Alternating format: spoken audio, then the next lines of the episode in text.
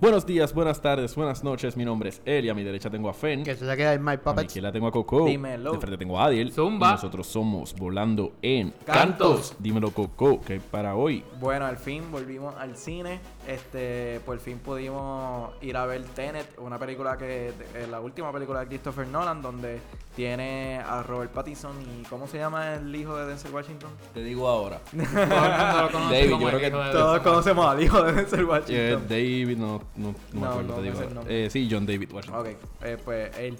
Y pudimos. Esa película ya había salido en Estados Unidos, obviamente se había atrasado por toda la pandemia. eh, y ya, pues, Caribbean Cinemas eh, la trajo y pudimos ir a, a verla. Que de verdad, yo no yo no, no tengo derecho. Yo siento que no tengo el derecho para decir una sinopsis de esta película. So, Este, ya, porque llegué tarde, yo llegué tarde y. Y, y no solo que llegué tarde, porque la ente- eh, no la entendí del todo. Porque es que, pero yo creo que no todo el mundo la. la- no- yo creo que nadie la puede entender de la primera vez que la vea. Como que full. Estaba media complicada, yo pero yo. difiero. Tú puedes explicarla sin. Sí. O sea, sin decirle spoilers. Bueno, y Bueno. Hay un episodio de peliculero que Y- la puedes ver. y su pero- que lo puedes escuchar. Pero es difícil. En mi, en mi En tu podcast tú dices que. la hipnosis, yo no, Tú yo no no doy dices hipnosis, exacto. Ah, yo entendí, yo entendí que decías que Pero es complicado, que es difícil Eh, entenderla. No, es difícil explicarle Ah, a no, sí, alguien yo- sin ah- darle un spoiler, es difícil. Sí. Bueno, Bueno, eso es que este, digo que no sé cómo, cómo Mm, explicar de sí, qué trata. sí. en este No- no- episodio. No, sé explicarlo. En este episodio no hay problema. Se supone que ya todos ustedes hayan visto la película. Exacto. So, esencialmente la sinopsis de la película es que. Ay, Es difícil, cabrón. no, eh, se trata, se trata de el protagonista. Él no tiene ningún nombre, él se llama el protagonista. Eh, está buscando eh, cómo, pro- cómo en el tiempo volver a- para salvar a la humanidad de un tipo que lo- es que el problema el problema es que el villano el villano no es un villano. Sí pero podemos decir que es un villano genérico. So, John David Washington está buscando volver al pasado para detener el annihilation del mundo completo debido a que este villano estaba en el momento correcto en el pasado y se encontró con unas él tiene una conexión con el tiempo donde le envían armas y mierda. Y pues John David Washington tiene que volver al pasado para evitar eh, el colapso del tiempo donde todo el mundo va a morir. Es esencialmente la película, pero... Antes de entrar de ella, O- ok, respira a lo que... para poder discutir esta película, antes de todo, vamos a... Gente, llegamos a los 500 por fin a la página de Facebook. Y nos faltan, creo que son como 8 o 7 en Instagram para llegar a 100. Estamos trabajando del sorteo. Aún no sabemos muy bien cómo lo vamos a hacer. Lo vamos a dejar para personas del futuro. Ya que estamos hablando que el tipo de llevan almas del futuro.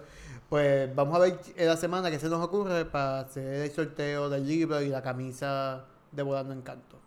¿Verdad? Eso que tenemos, muchachos. Eh, ¿Sí? Sí. Sí. Sí Así que nada, ¿saben que Eh, nos puede...? eh, ¿qué? Quería pensar en algo que sea firmado por nosotros. Ay, Pero no, sé qué podemos. Mírate muy fea. todo. Mírate muy fea. La camisa. La camisa, pero es que se va a dañar. Ah, eso no decía no en el. O sea, cuando la, si 2009. la usa y se, si la usa y la lava, Podemos se sacar, daña. podemos sacar una... un- como un stamp de esto, como una, una tarjeta de... ¿Cómo se dice esto, mierda? De- Cuando tú vas a, a Missouri o a estos lugares, qué sé yo, y te tienen un souvenir que dice yo fui a Missouri y por detrás Ajá. es blanca. Yo Pues Ahí, exacto. Y un Bueno, eso lo pensamos para el domingo. así, que- eso pensamos para el domingo que viene, muchachos. Pero obviamente asignación. con el de con el logo de... de Tenemos asignación esta semana. Saben que nos pueden buscar en las redes sociales como Volando Encanto, Volando con Top Podcast. Estamos en Spotify, en Apple Podcast. Y es bien importante que dejen su review en el, Apple Podcast para saber qué piensan y cómo la están pasando. Así que nada, gente. Seguimos con la película. Vamos a intentar a ver si logramos definir qué pasó. Bueno, lo primero que deberíamos hablar es, este, mano, de que por fin volvimos al cine. Este, fue algo que no ¿Cuán- veíamos venir. ¿Cuánto O sea, tiempo? ¿200 días? ¿Ya? uf, no sé, par de Creo que meses sí, desde, desde Sí. que no, Sí. ellos no llegan, el cine no llegó por un punto en un momento y volvieron a cerrar. Sí, Sí, sí, Fue. pero. Dos semanas, Ah. o dos o tres semanas. Eh, pero no se estrenó nada en ese momento, yo creo. Sí. ¿Sí? Eh, bueno, The Invisible Man. No, The Invisible Man yo la vi antes de que cerraran. No, no se llegó a estrenar nada. Yo creo que no, porque eh, toda, My todo estaba. Academia era lo único que se había Sí. puesto en pausa, pero Ajá. que era solamente en Montelledra, si no me equivoco. No, en Buste. miento, Plaza. Guaynabo. Eh, en Plaza Guaynabo también. Ok. Pero, este, sí, era una película bien esperada para las personas que ven este anime. Yo compré taquilla y después prácticamente la- las cancelé. Las cancelaron. Sí, porque Eh. ya después la pandemia cogió otro, otra cosa inesperada. Totalmente inesperada, como saben, y pues cancelé todo. Bueno, el proceso que, que yo hice para ir al cine pues fue entrar a la página Caribbean Cinemas, compré la, la taquilla online en, la, en las sillas que de preferencia. Fui allá, me esca- este, cuando te bajan, te escanean, eh, te escanean el boleto, o puedes decidir comprarlo. Dice cuando, puedes- cuando te vas, cuando entras al cine. Exacto. Te- no, Pues, cuando, cuando te vas te, escanean, te escanean el código, pero también puedes decidir comprarlo en el momento, si quieres. Eh, luego, obviamente, te cogen la temperatura, te, te, la- te obligan a lavarte las manos eh, con mascarilla todo el tiempo. Puedes eh, hacer la fila para hacer compra normal y pues luego de eso entras a la sala y tienen pues unos... unos ¿Cómo se dice esto? Uno- unas restricciones para que tengas distanciamiento entre persona a persona en la sala y si... Sí, cuando yo salí de la sala ya había alguien, había un crew de personas como que para limpiar toda la sala con desinfectantes, etcétera, etcétera. So que, ¿cómo les fue a ustedes cuando fueron? Yo no vi al ese cine? corillo al final. Yo eso sí lo pero sí, por lo menos en mi sala, cuando fui, eh, al salir específicamente, la gente como que no tiene conciencia de esto. Sí, y eso- es como que se, se amontona completa. Yo Sí. esperé por lo menos que saliera bastante gente y luego salí. Según Caribbean Cinema, según el video que ellos tienen de promoción en su propia pantalla, eh, ellos tienen, ellos dicen que hay un ujier, o se supone que hay un ujier en la parte de abajo, que cuando se acabe la película, él diga que la fila 1, la fila 2, que en este caso sería la 3, porque hay una fila de por medio, y lo saquen. Yo he ido varias veces al cine, esa nunca ha sido mi experiencia, pero esta es la primera película a la que he ido que ha habido más de siete personas. Así que aquí fue relevante, pero en mis otras películas pues, realmente no importa. Yo simplemente me quedaba esperando a que los de frente salieran. Usualmente yo estoy en la parte de atrás, la gente sale y yo pues bajo. Pero aquí sí, en mi experiencia en las dos, bueno, en la, no- nosotros nos tardamos un poquito en salir en la primera vez que la vimos. Yo la vi con Fernando jueves y fui sábado. En, en la del jueves creo que fue la misma experiencia, pero por lo menos nosotros no nos vimos involucrados. ¿Y Pero sí veíamos gente saliendo al garete. El jueves estaba lleno, es que realmente como Sí, el jueves estaba lleno a capacidad. Yo no vi gente. Sí, el jueves estaba lleno a capacidad, o sea, a su 25%, que es lo que más se puede tener. Eh, y en el caso de nosotros, que nosotros estamos en la fila M en la parte de atrás, estaba súper organizado. Habían tres, habían tres personas en, al- a cada lado de nosotros y habían tres sillas de por medio. Y nosotros en medio. Y nosotros estábamos en medio, que eran dos sillas, que es el máximo que se permitía. So, entiendo entonces que la matemática es tres, eh, tres personas, tres sillas vacías, dos personas, tres sillas vacías, tres personas, tres sillas vacías, dos personas. Entiendo que es más o menos así. Eh, y la fila del frente Vacía. vacía, eh, intencionalmente. El problema es que, y, y que puede pasar, es que si, si llegas tarde y, qué sé yo, pongamos que llegaste cinco minutos ya la película empezó y hay gente que le tocó una, en, en este caso que- de que la sala va a estar vendida a capacidad, eh, le tocó unas sillas bien mierdas como que en la C o algo así, y ellos miran para arriba y ven que hay espacios en blanco en alguna sección, la gente pues puede tomar advantage de salirse de ahí y meterse a, eso- filas eso- que no les pero- tocan. Pero eso Caribbean Cinemas no te está diciendo que lo pudieras hacer, es que la gente lo hace por sus Es que la gente lo hace, Exacto. So, yo lo que diría es que lo que haría falta es que hubiese alguien, y esto es complejo, bien complejo porque uno, tú no debes tener tantos empleados trabajando, o sea, no, debes, no, no creo que tengas tantos empleados para tantas eh, salas, pero por lo menos en, en, en, películas que tú sabes que van a estar llenas, tener un giel ahí viendo y, y, y dejando saber como que, hey, Corillo, Este es su, Esta este es tu silla. asiento, respétenlo. sí, Porque, porque... como me pasó a mí. O sea, yo, yo fui a, yo tenía la fila M, que era la última de arriba, que usualmente son las de preferencia de todo, de todo el mundo. Eh, y yo llegué tarde. Llegué eh, 15 minutos tarde. Tú llegaste Ah, más o menos bien, fue que llegaste tarde a la película Exacto, porque yo- yo- yo llegué esperaste en el concesionario. Exacto, yo llegué bien a la película, pero dije, llegué bien, pues voy a, a hacer la fila para comprarme popcorn. Lo que pasa es que hay menos, hay menos anuncios y, y dura y- menos. Antes era media hora, ahora Ajá. está durando como 20 o 15 Y minutos. entonces, eh, una cosa que noté, que, mano, o sea, como que este en Montellera siempre ha sido así. Lo, lo, lo- la tienda de popcorn y eso siempre se han tardado, siempre se tardan. No sé por qué carajo en Río Piedra, en Río Piedra no, en, en, en Montelledra, siempre, siempre me ha pasado eso que se tardan.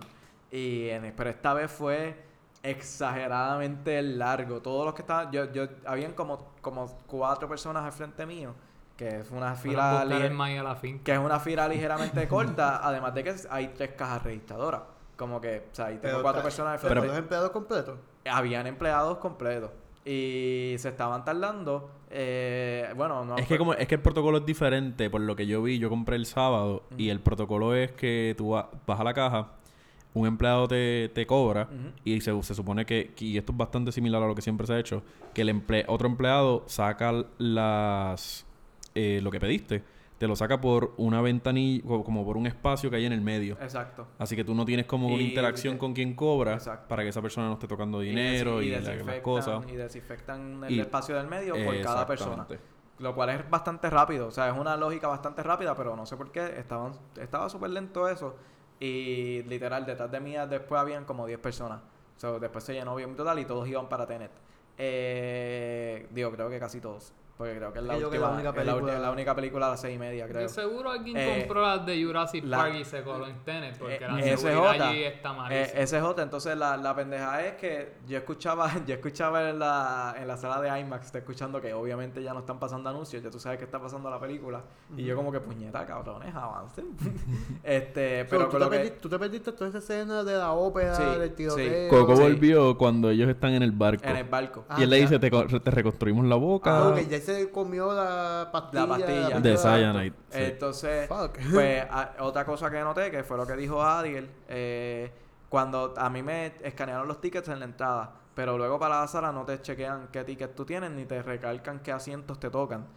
Yo he ido a IMAX muchas veces, pues yo pues, con- me conozco más o menos un poco la sala, pero una persona que no, so, yo no sé, yo no sé si cuando yo llegué a mi asiento, yo el problema era que yo estaba, yo, yo tenía un asiento reservado y cuando llegué solamente estaba a una el asiento que me tocaba eh, estaba de- justamente de lado de una persona estaba sentada al lado. Y yo pues dije ok esto está mal. Y no se supone, por no reglamento, se supone que eran tres asientos. ajá entonces o dos cosas o la persona o alguien se tenía una, una o alguien en la fila M eh, no sabía dónde se dónde le tocaba y se sentó mal o lo que dijo Eliezer, que quizás vieron que estaba vacío y la gente se acomodó por sus cojones a su preferencia. Y pues cuando yo llegué, pues me tuve que sentar en otro asiento que no era el que me asignaron y no tenía el mismo distanciamiento que tenía todo el mundo. So, es como que, wow, como dice Ari, deberían tener un URGL pa- Sí, pues, para verificar Bueno, eso. coño, quizá Eugenio no sabe cuál es tu asiento, pero Exacto. si él sabe que, hay, que debe haber una distancia de tres sillas por persona, él sí va a dar cuenta. Sí, y obviamente. entonces, y entonces nadie, nadie entró a ningún momento en la sala para, verifi- para verificar esto. Y yo como que, mano, te- eh, puñeta, o sea, sean considerados como que el fucking distanciamiento, si tú no te puedes mover de tu asiento si ya lo compraste ahí. Este, y o la otra, lo otro es que, como dice Adi, pudieran haber comprado para Jurassic Park y se podían meter en Tenet porque nadie te iba a verificar nada. Eh, pero nada, esa Como fue mi- consejo general, no vayan fin de semana. Sí, ¿no? Vayan, Vayan día de semana Claro, y- también esto va a ser, esto es un poco anormal a lo que realmente puede pasar si vas al cine a ver cualquier otra película, porque es una película de estreno que mucha gente estaba esperando, pero en un día normal de cine, tú no te encuentras con ninguna de estos revoluces. Ahora, lo que yo haría si fuese Caribbean Cinema, lo que pasa es que tampoco tenemos el conocimiento de qué es lo que ellos están haciendo con sus empleados. Si ellos están trayendo menos empleados y por eso es que están haciendo esta estrategia. Pero eso de que hay alguien al frente en la puerta de entrada es bien bueno. Te están tomando la temperatura y te están dando sanitizer de entrada. Cualquier persona que entre, ya tú sabes que, va, que la seguridad ahí se maximiza. Pero habría que volver a poner, en, la, en el caso de Montelledra, que hay dos entradas nada más a la sala, hay que lamentablemente poner a dos empleados ahí porque si esto pasa en películas grandes, ta- estás vendiendo a más de la capacidad. O sea, estás propenso a que si tú tienes, vamos, 100, 100 personas máximos en IMAX, si es que son 500, sa- si 500 Butaca. eh, butacas o algo así, lo que sea, lo que sea el 25%, si tú vendiste todo, te estás, estás propenso a que alguien compre otras taquillas y se meta a la sala y ahora tienes más, tienes un, qué sé yo, una capacidad de 35%, cuando se supone que sea 25% porque hay gente que se te coló. No estás teniendo control sobre eso y eso está un poquito al garete. Ese- eso obvi- obviamente es la experiencia de, de nosotros, eh, exacto, y en Nosotros- este fin de semana. Y, o sea, también. y Pudo haber pasado muchas cosas. El jueves no pasó nada de eso. El jueves fue súper tranquilo, súper bueno. Eh, y maybe también nosotros no lo estamos viendo, pero hay, hay un control más grande en eh, porque hay un guardia de seguridad, por lo menos cuando nosotros fuimos jueves, había un guardia de seguridad, eh, pero ese guardia de, de seguridad no tiene ningún conocimiento a dónde nosotros vamos.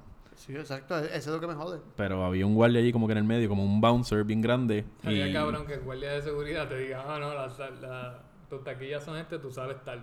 Exacto, lo cual lo no, él no, se no creo que sabe. No, no, no, Bueno, no sé si eh, ese scan le llega a todos los empleados, lo En los no creo. hospitales pasa. Sí, eh, a veces Eh, tú eh, vas a pedirle información en no, los tú, tú vas a la emergencia y el que te atiende es el guardia. El guardia. Ah, sí. Que no sabe un carajo. Que de- sabe más que la secretaria. Bueno, pues muchachos, ajá, empezamos con Tenet. Ok. Ya atacamos todo lo que tenemos que atacar y volvamos lo bueno y lo malo.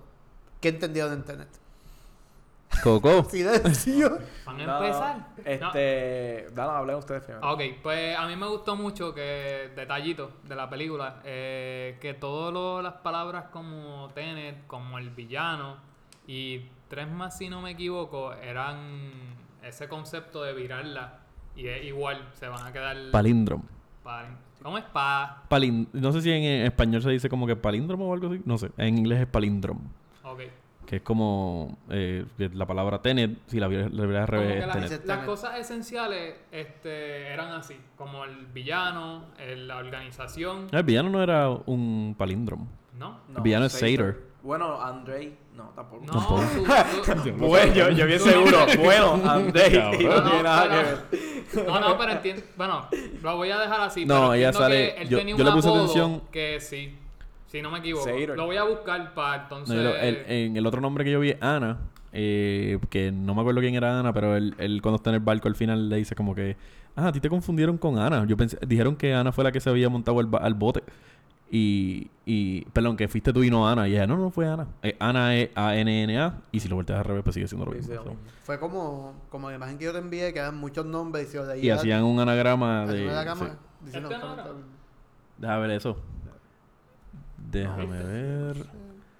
Seitor, Arepo. Sector, el, el- Ah, no, ya entiendo lo que tú dices. Sí, eh, lo hicieron en. Oh, qué cool está esto. Pero es. Oh, no, no es un palíndromo. Esto no es un palíndromo. Esto es como si lo si combinas todas las palabras para abajo y lo haces un tipo de anagrama, todas ellas siguen diciendo lo mismo. Sater, Arepo, Tenet, Ópera y Rotas. Eh, si los volteas al revés, si los miras desde abajo, desde arriba para abajo. Eso está bien. Está- Este no lo había visto. Fernando me envió uno similar, pero no. Este está bien, pero bien cool. Este, Eso- eso- por lo menos son cosas que se, se- las lleva el director, como que están bien pensadas. Él no cogió nombres a lo loco. I mean, Es esta película que le tomó como gusta. 10 años en descifrar el, toda la mierda que él quería hacer, así que... No, pero estaba bien a lo loco. Y yo creo que por qué. esta película es también de las primeras, o la primera, que trae esta cosa de jugar en el tiempo a lo inverso. No a lo que estamos acostumbrados a ver, sino que va a jugar en el, en el tiempo, pero al revés. Algo que lo trae y es bueno, te trae otra perspectiva para jugar con el tiempo y crear muchas más historias ahora. Porque eh, posiblemente Jonathan le abra la mente a alguien en su casa y diga como que, oye, mi historia, mi libro, la quiero llevar, la quería llevar así. Ah, diablo, pero esto es un buen concepto. Si uso el concepto de, de Jonathan y lo implemento en esta historia que tengo, puedo hacer algo mejor de lo que ya tenía. Eso es algo que me gustó. Pero ¿por qué El- tú mencionas a Jonathan? Jonathan no la escribió. La dirigió. No, fue de Christopher. Christopher, perdón, es que Jonathan es el estaba diciendo Jonathan pensando en Christopher. Sí.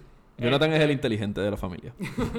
Yo también te hice así, mi- así lo joden siempre. yo te hice la misma pregunta. Yo dije, ¿est- ¿esto escribió Christopher No, pero lo o escribió? Christopher. sí. También tuve la misma duda. Sí, este, y me gusta mucho el, el, el inicio, lo que usaron de, de trailer, como quien dice, le quedó bien cabrón. El porque clip. ese clip de la primera escena, que pues Coco no se perdió mucho porque ya había visto ese clip. Exacto. Bueno, Sí. sí, no- no- es diferente el clip. Le añade dos o tres escenas, pero Bien se mantiene, importante. pero se mantiene bastante igual. La, la, sí, él lo que quería enfocar era la acción para que te hypeara Exacto, en y Star lo Wars. hizo. Y a, a ese inicio de película lo Es hizo bien y necesario. funcionó. Es bien necesario porque el resto de la película es hablada.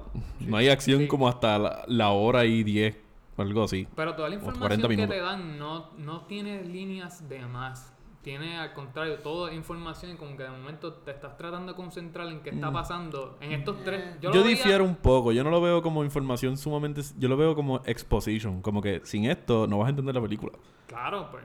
no Pero sí, pero, pero mm, más Christopher Nolan debería entender que eh, en las películas son visual storytelling, no necesariamente hablado. Y él es como que, sí, pues, si le damos para atrás el tiempo, mira, y si, y si sueltas la bala, se cae, pero tienes que hacer esto. Y es como que eh, toda la película es explicando las reglas. Y hablan súper rápido. Hablan bien rápido y el sonido de la sí. película es bien Es- alto sí. en comparación a, a lo, a lo, al diálogo. Y eso Christopher Nolan siempre lo ha hecho y en Dark Knight Rises es donde más se ve. Que tiraron la película de Dark Knight Rises, nadie entendió un bicho de lo que decía Bane y tuvieron que tirar la película de nuevo con el audio enhanced. Y por eso si ven la película, todo el mundo se escucha normal y se escucha bien lejos y Bane se escucha como que... Es como que se, oye bien pegado al micrófono porque obviamente lo, lo pegaron, o sea, les le aumentaron el diálogo a él. Y se escucha bien robótico, lo cual pega, pero eh, vuelve a hacer esta mierda. A, a mí eso no me encanta. Porque en esta película es bien esencial el diálogo. Y él estaba como que no dándole tanta prioridad. Imagínate la gente que vio esto en Estados Unidos sin closed caption. O sea, sin, sin subtítulos ni nada. Es como que Sí, by the way, Eh, los ay, subtítulos, yo no sé si en las de ustedes, Iban a pero las iban a millas. las millas. iban a las millas. Yo sé- eso yo lo dije, eso yo lo dije en el, en el podcast, en el de peliculero. Yo dije como que tienen que estar bien pendientes. No puede ir como que con un poquito de sueño, porque ellos hablan bien rápido, hablan encima del otro. La escena cuando están hablando con Michael, con Michael Caine. con Michael Caine, él está, él está como que, y así, tú me estás diciendo, tú me estás como que sobrevalorando como un seductor. Sí, pero yo te di una bolsa y ay, pero ya aquí tienes esto. Y yo dije, de pelea, y yo, pero yo, yo, Y como que, Dios y- mío, y- paren. Y tienen toda, y tienen toda la, la reunión sin llevarle un trago. Eh, Ni comí. Literal. Literal, está, así seco. mismo te lo presentan, que, que todo es rápido, esto es rápido, vamos. Sí, literal. Eh, eso, eso a mí no me gustó de la película. Todo el exposition y de la manera. Yo, podía, yo pensé que lo podían trabajar de una mejor manera. Porque para mí, lo que yo dije de la película es que la película está diseñada para que tú no la entiendas. Hasta que llega la parte. Eso- Hasta que llega la parte donde ellos se encuentran con ellos mismos. Y ahí tú dices, oh, ya entiendo el concepto. bueno. Es que tú- bueno, pero está ¿Dónde, buena- dónde, tú, ¿Dónde tú lo entendiste? Bueno, cuando yo... Esa parte de la pelea en la galería de arte, ya se ganan ellos dos. Desde la Sí, primera tú- escena. tú- Sí. Sí, cabrón. Hay algo, no, hay algo Sí, demasiado sí, confuso. a ver, Fernando. no, yo sí, yo sí, cuando salí con... ¿Cómo con- ustedes, ¿cómo ustedes sabían que eran ellos dos? no, tenía una A ver, sospecha, no era como que... Eh, súper dotado estos cabrones. Sí, No, cabrón. pero escucha, la cosa es que están peleando con estos soldados y Ajá. tú te quedas como que no sale ninguno herido. Entonces, Ay, no, no, no, eh. espérate. Para, pero para, para, para. espérate. Pero párate un momento, Adiel. Antes de que digas eso, antes de que digas No, eso. lo avisaste después que lo supiste. Ustedes sí se lo pueden imaginar, porque obviamente es una película del tiempo. No tienes- Eh, no tienes te- certeza, eso nos pas- eso me pasó por la mente también, porque obviamente cuando él se, cuando él le quita el casco a Robert Pattinson al otro, él lo mira y se, se sorprende, después dice no lo mate. Eso me pasó por la mente. Pero si le pusiste atención a la película, la tipa, Peiras, o como se llama, no me acuerdo el nombre de ella, ella te desmiente eso en parte, porque ella te dice como, él le dice, ah, sí, yo estaba peleando con alguien que estaba invertido. Y, y había otro regular. Y ah, y uno invertido y otro regular. Era la misma persona. Entonces, solamente hay uno de ellos. Ahí se supone que tú empiezas a decir como que, espérate, estos no son ellos, porque era solamente John David Washington.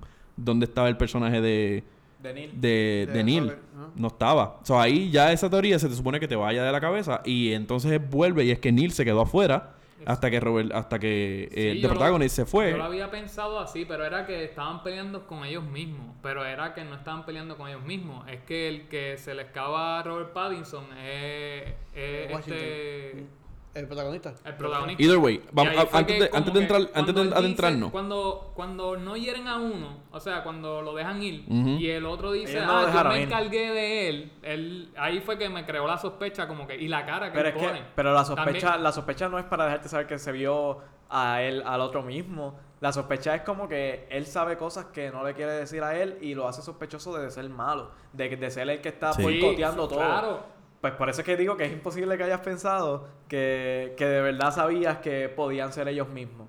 Bueno, Eh, acho, no no, estaba, no, escúchame. De que lo pero- sabías, exacto. Te lo Ah, podías imaginar, lo pero podías- no exacto, lo sabías. que, ah, lo sabía, No, o sea, no la certeza, pero tú podías decir como que, ah, ok, pues esto que me trajeron Es- al es principio. probable que pase. Es probable que pase, pero lo único que no pude sacar era que estaban invertidos. Pero, ok, a- antes de, de entrar mucho detalle de esto, la lógica detrás de esto, para por si alguien quiere entender más a fondo qué carajo fue lo que pasó aquí, fue que, eh, eh, sin entrar tanto en el fucking plot, super.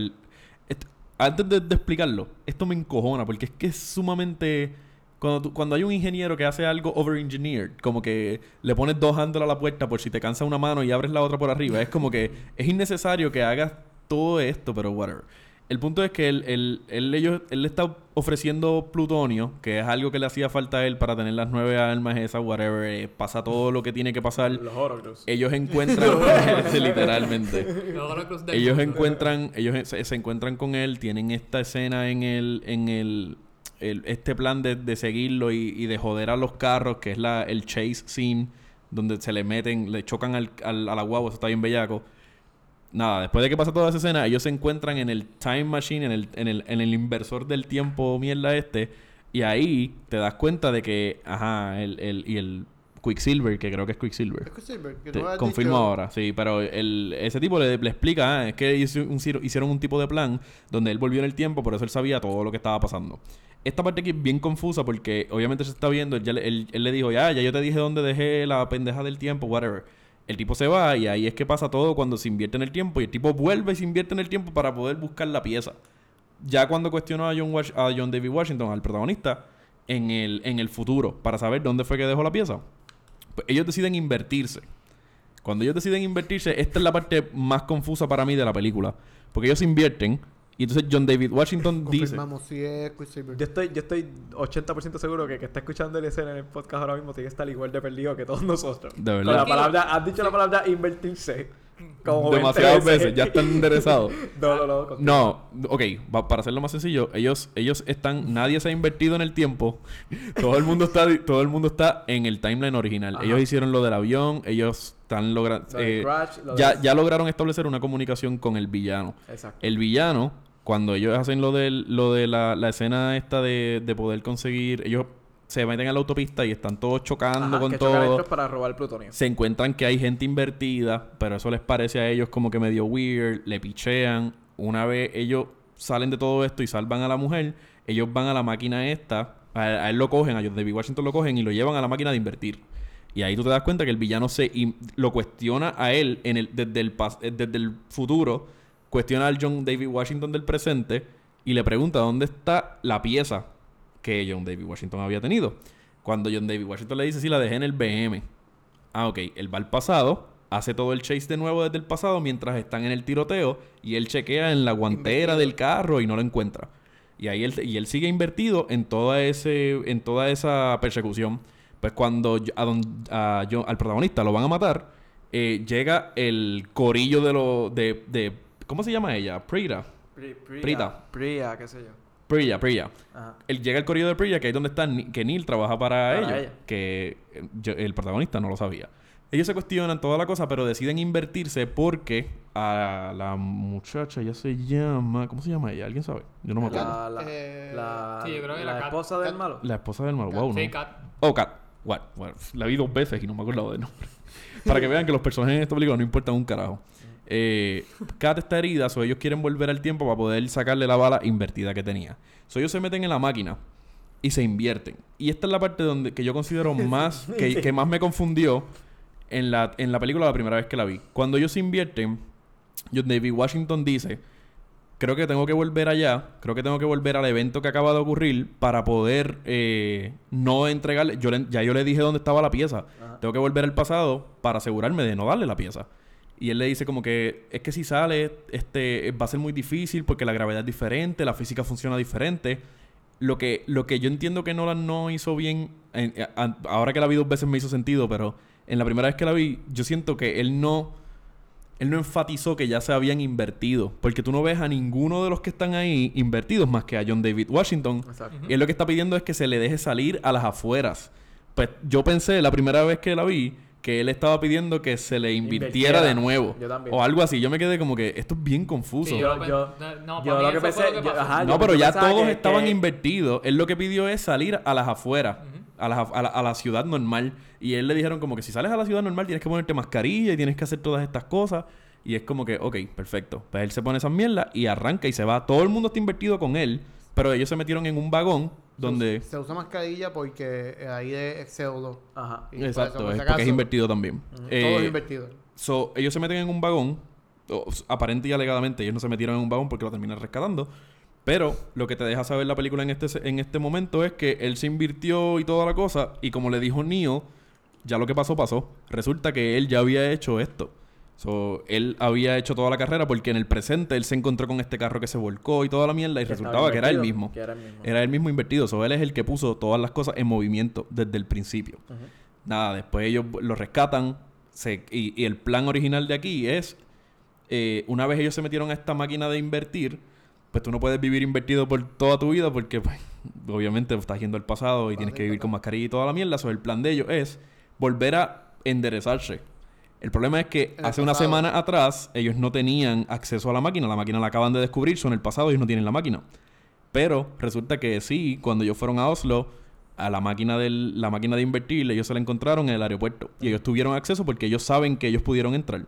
So, eh, la mentalidad de ellos es como que, "Ah, pues, vamos a volver como dos o tres días al pasado, donde nosotros entramos, y ahí podemos entrar y, y- y enderezarnos. Y ahí es donde se supone que todos hagamos como que, ah, son ellos mismos, ok, pero, ok". Pero aquí La película hace sentido. Aquí es donde entra lo... lo está, ok. Eliezer estuvo yo creo que como 15 minutos... Literalmente. Al final del día lo que quiere decir es que no hay cierta cosa como time traveling como en Back to the Future que tú te metes en una máquina del tiempo que es el DeLorean y vuelves al pasado o al futuro. No, aquí tienes que meterte en una máquina de invertirte, te inviertes, vives el momento pero invirtiéndolo. So, vives todo tu pasado El de nuevo, pero al revés.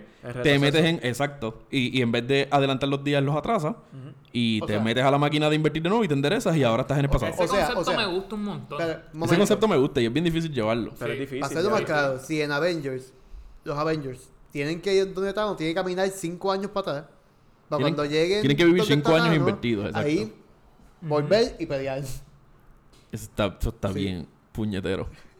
Pero Coco, ¿qué es lo que ibas a decir? Lo que iba a decir es que, este, mira cómo estuvo Elie explicando todo esto y yo en la película, cuando la estaba viendo, lo más difícil que se me hizo fue deducir cuándo, cuándo estaban invertidos y cuándo estaban en el, en el, cuando estaban derechos y cuando estaban Sí, presentes. eso era Porque, bien difícil. Por ejemplo, eh, bueno, cuando la- estabas viendo las cosas moviéndose para atrás. estaba- Vamos a ir- Bueno, Exacto, pero- cuando los pájaros iban para atrás, pues O sea, voy a brincar, es que hay tres partes que se están Exacto. grabando. Eso es lo que estoy diciendo, eso es lo que iba a decir. O Voy a sea- brincar bien cabrón en la película, voy a brincar ahora bien cabrón, pero volvemos para atrás rápido.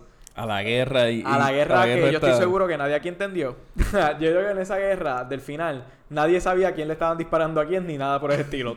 Tú solo estabas Ya- viendo algo que estaba pasando en pantalla y una acción o bien estaban cabrona. cogiendo Pues, tiros o estaban este, cargando las pistolas. Exacto. Ya no lo sabía.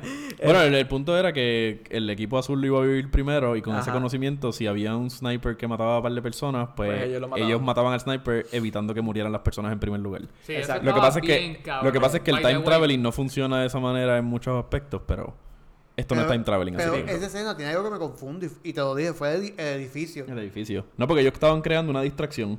Ajá. So, ellos dijeron como que si el edificio está roto aquí, significa que al, si, al- an- en este momento que se está asemblando, nosotros podemos destruirlo y eso que significa que ellos lo están destruyendo al mismo momento que se está reconstruyendo. Ajá, exacto. Una mierda Una que no... mierda. Eh, ¿por- en pero- verdad... eh, ¿por qué se destruye una parte de abajo y, la, y en el otro porque... de arriba? No, porque se reconstruyó y ellos le dispararon a la misma vez. So, una vez se reconstruye después de que lo habían Ah, roto... es que no, no se destruyó arriba, se estaba construyendo arriba. Se estaba reconstruyendo arriba. El, el punto el- eh, igual, ese punto, ese punto, eh, ese edificio, en verdad, a mí me fue bien indiferente. Es más para spectacle. Yo que- lo importante con mi edificio. Para mí ese, ese es el, el de esto de esta película, que es, es como poniendo todo, todo lo visualmente cabrón en pantalla sin importar que. sin importar lo demás. Después de que se vea cabrón, este, Funciona. que se joda. Si no la entendiste, ese es el- problema tuyo. Vela de está nuevo. cabrón, pero es que tú tienes, Esa es tú la mentalidad que de él. preparar, tú, no te, tú te tienes que preparar como que, ok, este es el director de esta película. ¿Me entiendes? Ya tienes que ir como que, diablo, tengo que darle Sí. el 100%. Esta Ah, es pero- una película Sí, pero hay algo que me encojona, hay algo que me encojona, porque yo amo a Christopher Nolan, pero tampoco podemos, tampoco, digo, y él hace con su arte lo que le dé la gana, pero yo, la, mi crítica grande con la película es que la película, al igual que varias de sus películas existentes, son películas que donde él le da prioridad a, a temáticas bien inteligentes o sobrepensadas o toda la cosa por encima del sentimiento que te transmitan los personajes. Los personajes no, no importan. Neil es el único que me esta, importó. Este Y Kat, el protagonista me encanta, pero yo creo que es más por el actor. Pero a mí no me importaba a nadie. Al, al nene lo podían matar. Al nene de la, de la de Kat lo podían matar. Y a mí no me iba a importar un carajo porque ella decía en todo momento... Ah, que mi hijo, yo hago todo por mi hijo, pero realmente nunca te los enseñan en pantalla de cuando ella... eh, te los enseñan cuando le está dando un besito para llevarlo a la escuela. Pero ese es el problema con Nolan. Él nunca desarrolla personajes lo suficiente para que a ti te importen. O sea, aquí, tú, aquí podía ser... El villano podía ser cualquier persona y no hacía ninguna diferencia. Bueno, pero no, no en todas sus películas. No, en No, serio. yo digo en varias de sus Ah, películas. En varias. Dunkirk. ¿Quién carajo importa en Dunkirk? Y yo creo que eso es parte de la temática de la película también. Pero na- él no desarrolla personajes. Y él ha hecho esto varias veces ya. Varias veces. En, en Interstellar hay tres personajes que importan. Los demás nadie importa un carajo. En, en Batman, la hija de Ra's al Ghul no importa un carajo. O sea, Literalmente. ella a es mí bien no- importante, pero no te la desarrollan. En Batman a mí nadie, a- nadie me importa excepto como tres personajes. Gordon y, y Bruce Batman. y Alfred. Y Sí, al- es más, te cambiaron un personaje de, acto- de la actriz, la cambiaron. Y Ah, sí, a nadie le importó un Oye, carajo. hablando de Alfred, este, él sale aquí. Él tiene que salir ya en todas las películas de Tiene Nolan. un Sí, contrato con Nolan de, de Sí, salir en de todas las todas sus películas. películas. Muere y como que, quiera sale. que vaya, voy, que nosotros discutiendo, yo sigo pensando que el personaje de Alfred de Michael Caine es Robert Pattinson. Después que la vi dos veces, no creo que sea posible. ¿Por qué? Porque, a pesar, Eh. acuérdate. Porque él Sí, murió. cabrón. ¿Quién murió? Porque Anil murió. Sí, es verdad, él muere. Porque... ¿Qué película ustedes Bueno, vieron? porque... Neil eh, muere. ¿Qué? Bueno, cabrón, porque el que cuando... coge el tiro. Ajá, cuando él... Cuando El bulto, voltea el llavero. Ah, verdad. el Ya, llavero. ya, ya. true. Loco, esa es la... la, la Ahí es que cuando él, dolor. se- cuando él lo mira, que le dice, este, Este es el repite final, lo mismo. No, y le repite lo mismo, lo que pasó ya pasó. Este- Lo que pasó, pasó. Este es el final Y de él nuestra... Este es el final de nuestra amistad, pero es el principio para, para ti. Para tu- Ajá. sí. Es el principio No. de él, pero el final para Neil. Sí, y yo- porque eso estuvo cabrón. Ese, ese, Sí. ese final Yeah. estuvo bello. Como que se pudieron despedir los dos súper Eso está bien cabrón. Cabrón. Y Perfecto. él Pero dándose de cuenta de todo lo que va a dándose pasar. cuenta. No se dé cuenta, ¿verdad? Sí. No, pero- no, no, no. La cosa fue que él darse de cuenta que todo esto... y lo hace. ¿Dije de cuenta otra vez? ¡Se va la madre! Ok, Ahora nos vamos. lo voy a, lo voy tratar otra en- vez. Nos vamos, en, Anyways. nos vamos en flash, este, errores técnicos. Ok, ok. pues él al darse cuenta Ah, Ok, muy bien. Ok. Eh, que esto iba a pasar, pues me gustó un montón porque vemos al actor ya este eh, transmitiendo los sentimientos de, de frustración. Es que como y es que son los, son los personajes que... te importan realmente, como dijo Elliot. No, no muchos personajes te Sí, importan y pero- los únicos personajes que te importan son ellos dos. Pero él como actor, eso me gustó mucho porque lo estaba viendo en todas sus su facetas, pero no me lo presentaban triste. Y al final lo pude ver y eso me gusta. Me gusta que los actores experimenten todos los sentimientos en Sí. las películas. Sí, sí, sí. Eso me deja saber que él, él- él puede este, crear esta empatía con quien lo está viendo.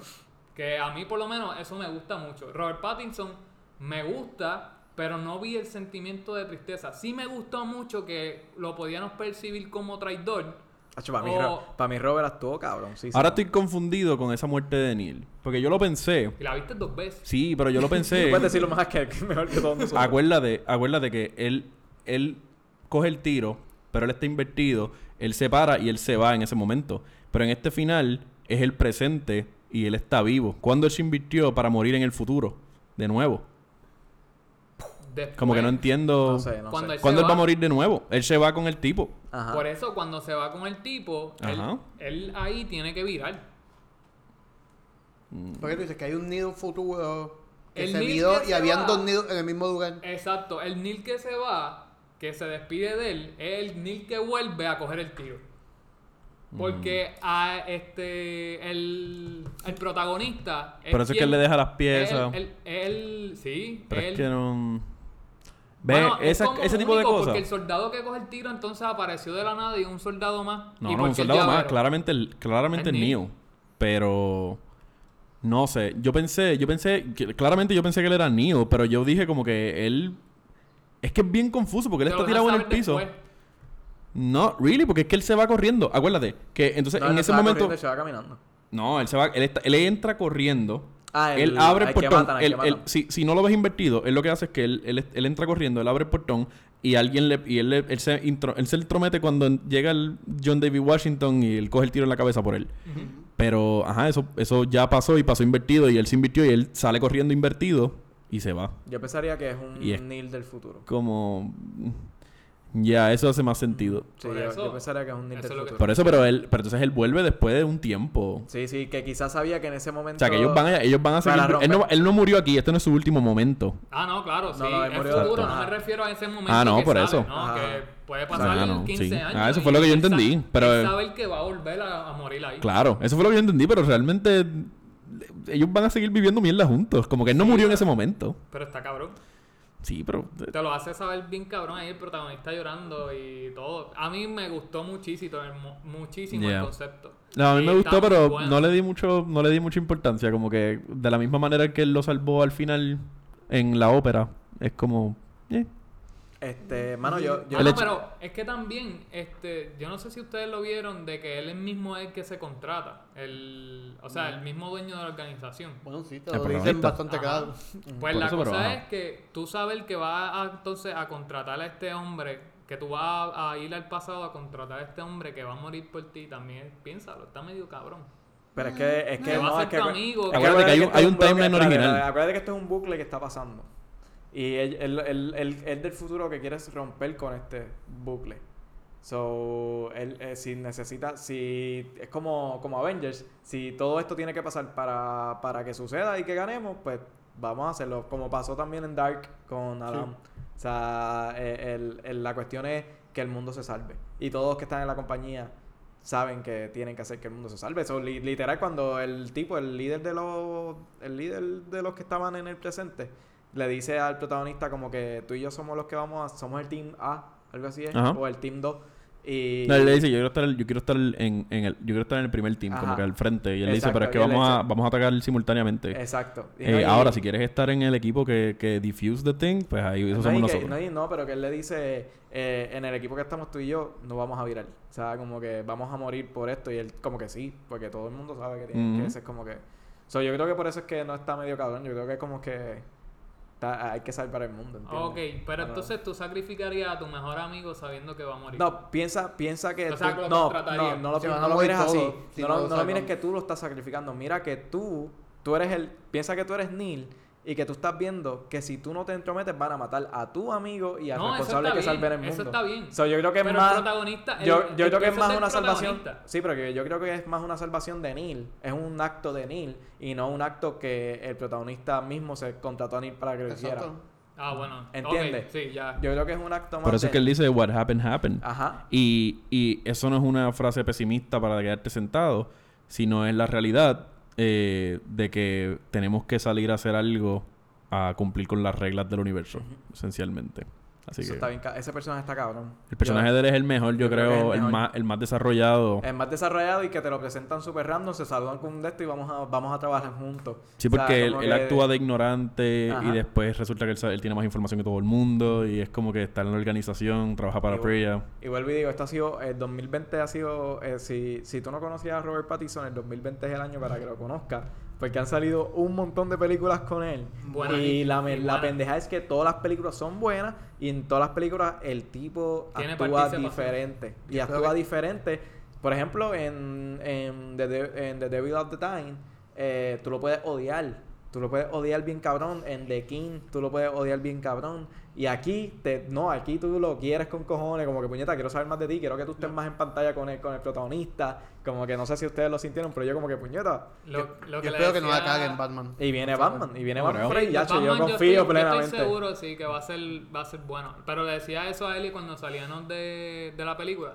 Le, le dije eso, que Robert Pattinson, para quien pensaban que era un mal actor, este ahora le, está, le dieron promoción a, a, a, a él como actor, para los que estaban criticando.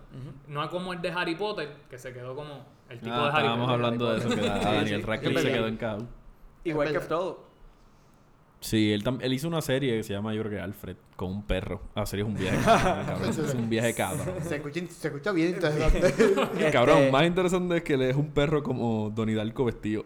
O sea, es un, es un tipo en un, tra- en un traje de perro. De verdad. No es un perro. Ah, Y- él parece que están en, en un viaje hueputa todo el tiempo. Este, yo lo que, algo que quiero decir es que, mano, qué viaje cabrón tiene que tener este Christopher Nolan y Jonathan Nolan, porque lo más, lo- algo que me gusta de, de Christopher Nolan como, como director es que, la, ma- no sé si todas, yo, ah, no todas, pero la gran mayoría de sus películas son escritas por él o por su hermano o en conjunto y son ideas originales. Mm. O sea, eh, Yo pienso, está que, cabrón. yo pienso que él está durmiendo y sueña con, una, con un algo viaje, bien cabrón. Lo voy a escribir y que lo entienda bien. Yo quiero saber qué carajo él está pensando. Y eso es algo bien valioso para estos tiempos en la industria, porque en la industria tú sigues viendo cada vez más remakes, sigues viendo más adaptaciones de libros y, Sí, y él- funciona, funciona, pero tú cabrón. no ves tanta creatividad de como por ejemplo Star Wars fue creado así. Star Wars no se dejaron llevar por nada.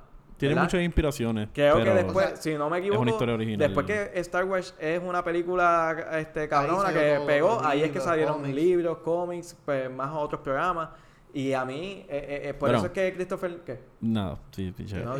No, Star Wars no es un remake de nada, pero sí tiene inspiraciones demasiado heavy de un montón de cosas. Like, Star Trek, ¿no? Mm, no tanto de Star Trek, no sé si, no, no, él sacó la inspiración más de una hubo John un- Carter y es una Ah, película de... la- las cosas del espacio y eso son más de John Carter, pero la, Que John Carter tiene un, un remake que lo pueden ver en Netflix, por si acaso. la de Disney. ah, Es una porquería, pero... A mí, me, No, a mí me, me encanta el concepto, pero... Sí. Y, y siempre me ha recordado Dune en muchos aspectos, pero... Yo espero que Dune no sea así. No, Dune va a estar bien cabrón. Yo confío ciegamente. Eh, anyway, volviendo a lo que estábamos Ajá. hablando, este eh, eh, eh, hay que valorar un montón que, que tenemos este año piezas como esta que son ideas originales eh, que no podemos que no puede venir nadie a decirnos ah no hubiera sido mejor si lo hubieran hecho así así no no puedes criticar nada porque es una creación de este tipo Lo bueno Eh. del 2020. Continuamos. Lo único. Este, mano, y, y yo me que yo cada vez que veo una, una película de Christopher Nolan me pasó con Inception. O sea, qué puñeta el cabrón estaba pensando mientras escribían Inception. ¿Cómo, cómo explicar esto? ¿Cómo, eh, ¿Cómo se imaginó? Voy a grabarlo así y así para que se vea así. Este, y en esta película es tan fucking complicado. O sea, eh, eh, el- llega el punto en que tú sigues. Yo, por ejemplo, llegó el punto en que veía las cosas en reversa y, y ya, como que, ok, espérate. Ya, yo no sabía qué carajo estaba pasando en mi, frente a mis ojos. Simplemente, ok, esto está backwards. disfrútalo. Sí, disfrútalo. Plan, plan, esto es una loquera cabrona. Yo he pensado siempre que el problema de Christopher Nolan es que, como te digo, problema personal. Yo aquí inventándome y tal vez hablando mierda. Bueno, no hablando mierda. Este, que él tiene, como te digo, esa, esa manera de que él quiere jugar romper con el tiempo. Y tal vez él le guste y le agrade jugar con ese tema. Y lo vemos en Inception, lo vemos en Interstellar y lo vemos aquí. En The en- Prestige. Ah, de Prestige también. Este, lo vemos todo el tiempo. Eso es un tema que él toca. Y me, y me encanta porque nos da o- otra manera de cómo ver la, el time travel. El Y- mundo. Sí, es, es- es buenísimo, de verdad. Y trae un concepto súper bueno y nuevo. que- Pero- Que, rompe. Hay que ver la película dos veces, honestamente. No, pero es bien complicado. pa o sea, apreciarla- es- pa es, bien, es bien- es bien complicado que uno ame esta película De la primera, ¿no? de la Bueno, primera. pero también, el- o sea, el concepto de time travel ya lo tenemos. Y yo siento que se complicó demasiado en explicarnos algo que ya. O sea, no digo que le quedó mal, Yo pero pienso, tampoco es que me mata. yo pienso algo similar, pero no necesariamente es por... Yo lo, yo lo pienso más porque todo es todo lo que él logró hacer con este time traveling, ya yo lo había visto, ya esto lo habíamos visto. El hecho de que tú te enfrentas a ti mismo porque volviste al pasado, eso lo hemos visto en sin número de películas, montón de películas. eh, donde tú viajas demasiado al pasado y haces un tipo de butterfly effect donde arreglas Hemos visto eh, esto, 253 eh, películas. o sea, todo, ese es mi problema con la película, como que yo siento que es, él se, se overcomplicó como que todo, toda su vida para explicar un, concepto que si lo hacía normal como todo lo que hemos visto en Time Traveling, su hubiese, hubiese sido exactamente la misma, o sea, nada de lo que, nada de lo que vimos con, como lo vimos, al final del día tuvo un impacto porque esto lo hubiésemos visto de la misma manera si hubiese, ellos hubiesen tenido una máquina del tiempo donde no lo invirtiera, sino que viajaran en el tiempo. Si Sí. Neil cuando viaja para atrás en, lo, en esos últimos cinco minutos y se monta en la guagua, esa parte de que él Sí. se tuvo que invertir, completamente innecesaria porque realmente Ajá. no... A, a menos que... Es que... Sí, pero es bueno, que fue no hay una- necesario en no el hecho de que cuando lo matan a él... Y esta otra parte que me confunde mucho y después de verla dos veces todavía no, no lo entiendo completamente. Cuando él lo, cuando él lo matan eh, y ella se tira, ya esto había pasado. So, esto no es tan... es- ¿Cuán bucle es esto? Porque ella dice que en el timeline original ella, ella se va, se va con su hijo, se baja del yate cuando estaban en Vietnam Y, y cuando ella se monta el yate de nuevo, él ya no estaba. Y ella, y ella ve a una mujer brincando. Y ella ve una mujer brincando, eso este, hace alusión a que ya que esto pasó y es ella misma, claro. Eso lo sabemos el tipo- después. El tipo estaba muerto. Pero el tipo estaba muerto, pero el tipo vuelve a salir en la película. Eso Exacto. es un tipo del futuro y este bucle siempre va a seguir pasando. Y al final ella le dice como que está atando tus cabos sueltos. So, en los, con los cabos sueltos también podemos hacer evitar la frase que Neil dice y él puede viajar al pasado y salvar a Neil de pasó. aquello.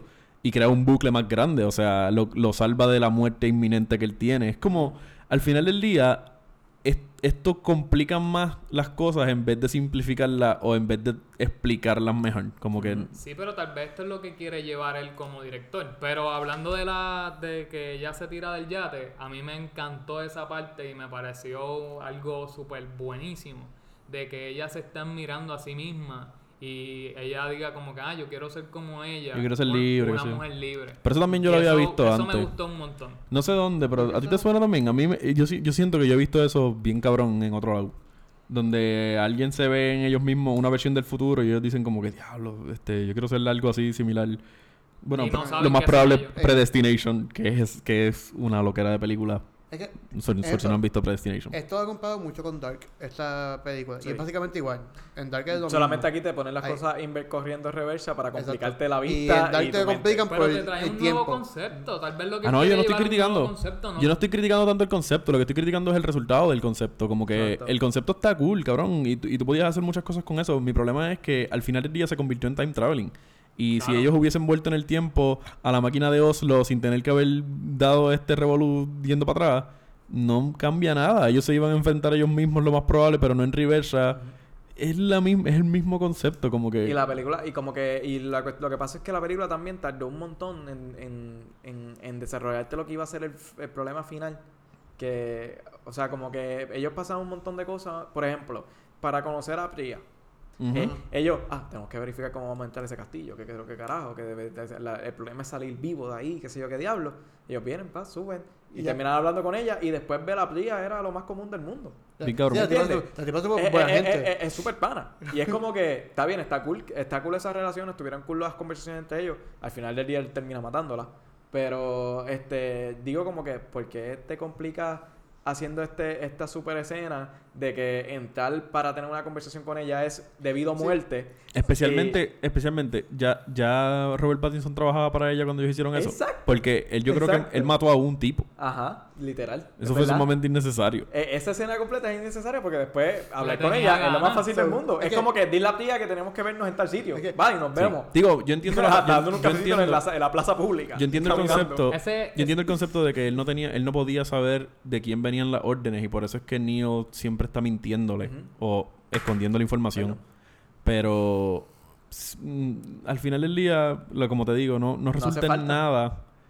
y No entonces sé. tarda, entonces creándote estas, estas Eh, situaciones. es que- Tú te pones a pensar y Ok, tú sabes todo lo que que- tú hubieses evitado. Ahorra- Ahorrado, Esa- exacto. Esa escena que tú estás hablando es el problema de la película. El procedimiento es bien difícil porque al final sea o sea, bien es simple. como un videojuego. Exacto. Exacto. Es como, Es que un como un videojuego, videojuego. y tengo que quiero llegar al boss para matarlo y, y tengo que pasar buscar- tengo que buscar y- seis llaves antes Exacto, de- y tengo que buscar seis llaves. Y cuando va- y cuando llegas a donde se supone que está la llave, secuestraron a un personaje del juego y tienes que ir a rescatarlo con un sidebox.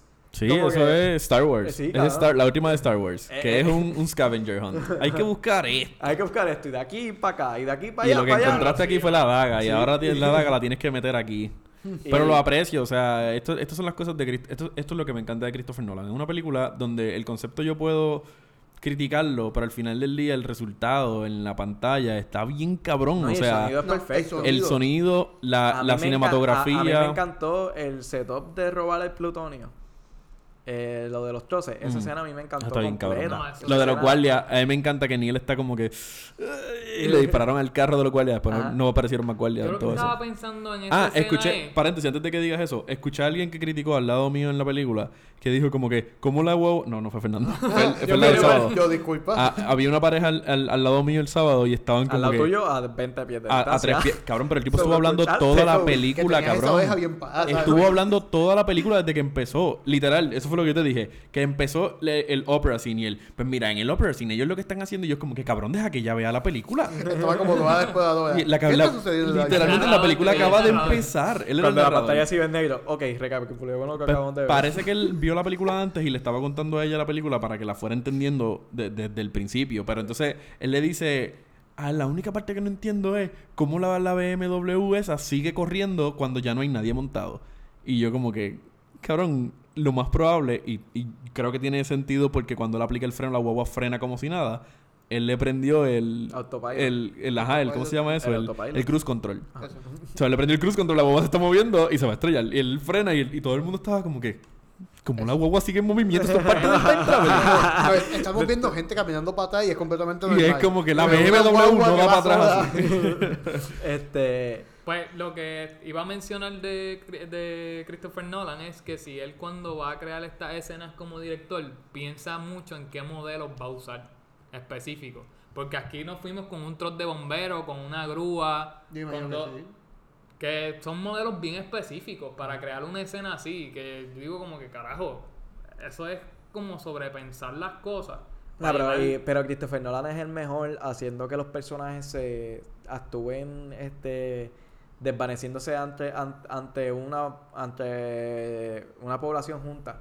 Por ejemplo, aquí este cuando hacen el crash del avión, los tipos están vestidos de empleados. Eh, o sea, tú, yo no sé si a ustedes les pasa cuando ven una película de Christopher Nolan, también pasa con en Batman, en, en The Joker, cuando le disparan a, Gord- a, a Gordon, no, a Two-Face, este, mientras está dando la conferencia, que el guasón está entre todos ellos y todos los, y todos los de estos del guasón está entre el público. Eh, Christopher Nolan hace bien fácil que personajes, tú veas personajes, por ejemplo, desde que tú sabes que van a estrellar el avión, tú lo ves a ellos cómo están vestidos y eso, pero tú no piensas cómo es que ellos van a escapar. Sí. Tú cuando sucede es como que tu diablo, qué ingenioso este cabrón. Y después le dice la tipa como que con un con una vestimenta whatever, Tú puedes tú entrar donde tú quieras. Pero realmente es porque la película... Ellos se pueden esquivar todo esto porque la película tiene... O sea, eh, como ellos son tienen todo el dinero del mundo y todos los recursos del mundo, Exacto. si te lo cuestionas en algún momento, tú dices como que, ah, es que ellos simplemente tiene- tienen chavo. No, y by the way, eh, estrellaron un avión realmente. el 747. Exacto. ¿Qué? ¿En Eh, serio? sí, eso Es- es, esa esa escena es real. Pero eso, ¿por por qué le sorprende? Christopher Nolan hace Sí, la cada rato. el tiempo. Bueno, lo del show, lo del show en el guasón. Él estrella Joker. un, un Mercedes todos los días. En Joker No viene el show, exacto. Sí, Eh, en, en Dunkirk hizo las explosiones. explosiones las explosiones son reales. A él es Eh, bien práctico. sí. A él, le gusta los practical effects. A él no le gusta usar tanto. Aunque yo creo que yo noté un green screen. Y yo como que esto no, esto no es usual en, en, en una película de él. No que use green screen, sino que lo que se note. Hans Y Zimmer, me quedé no, como Han- que- Hans Zimmer no es... No hizo el score. no- No. Eh, el sucesor de, de Hans Zimmer. Y en verdad, este hizo un está muy bien buen cabrón. trabajo. A mí me La, gustó la música está bien acá, cabrona. eh, y, y tú te perdiste la mejor canción y la mejor escena combinada con una canción que es la de la ópera, que ya tú la habías visto, pero esa, Ah, esa sí, es la no. mejor No, escena pero- en pero- combinación pero con la, la- música. Porque ellos están ahí como que esperando, esperando. Y cuando le dan la señal, empieza como que la percusión, el tum, tum, tum, tum. Eso Exacto, está sí. bien, hijo de puta. No, pero la- las escenas también de robo del plutonio, está, la música está bien cabrona. ¿La escena de qué? De robo del plutonio. El camión. Sí, la del... Tú- no sabes. Porque que eso, la me encanta porque realmente si tú la pones al revés, son igual. Sí, exactamente igual. Sí, Eso cabrón. iba a preguntar, en los helicópteros y eso, ¿pusieron audio regular o lo pusieron invertido? Yo creo que tiene como que su, tiene un subtle, tiene sonidos regulares y el, y el ambiente parece que es Y invertido. Christopher Nolan Porque habla- en las gaviotas te puedes dar cuenta. En las gaviotas hace como Como y, y se siente como que el exacto. Yo, yo, eh, cuando grabaron estas partes de las personas invertidas, ¿habrán grabado un setup de, este, normal? No. Y en la película lo pusieron en reversa. Pero no, No, ellos usan diferentes Ah, tiros de más cámara. fácil. ¿Tú- en las peleas así? pusieron dos cámaras. Pusieron un doble con el, con el protagonista, pelearon, uno, el lado del protagonista lo pusieron al derecho, el lado Está del doble lo pusieron al revés. Eso está bien cabrón. Se acabó. No, pero, es está bien misma- ca- pero está bien cabrón. Cabrón, ¿quién, quién, quién, o sea, piensa en, en cuán difícil es hacer todo esto?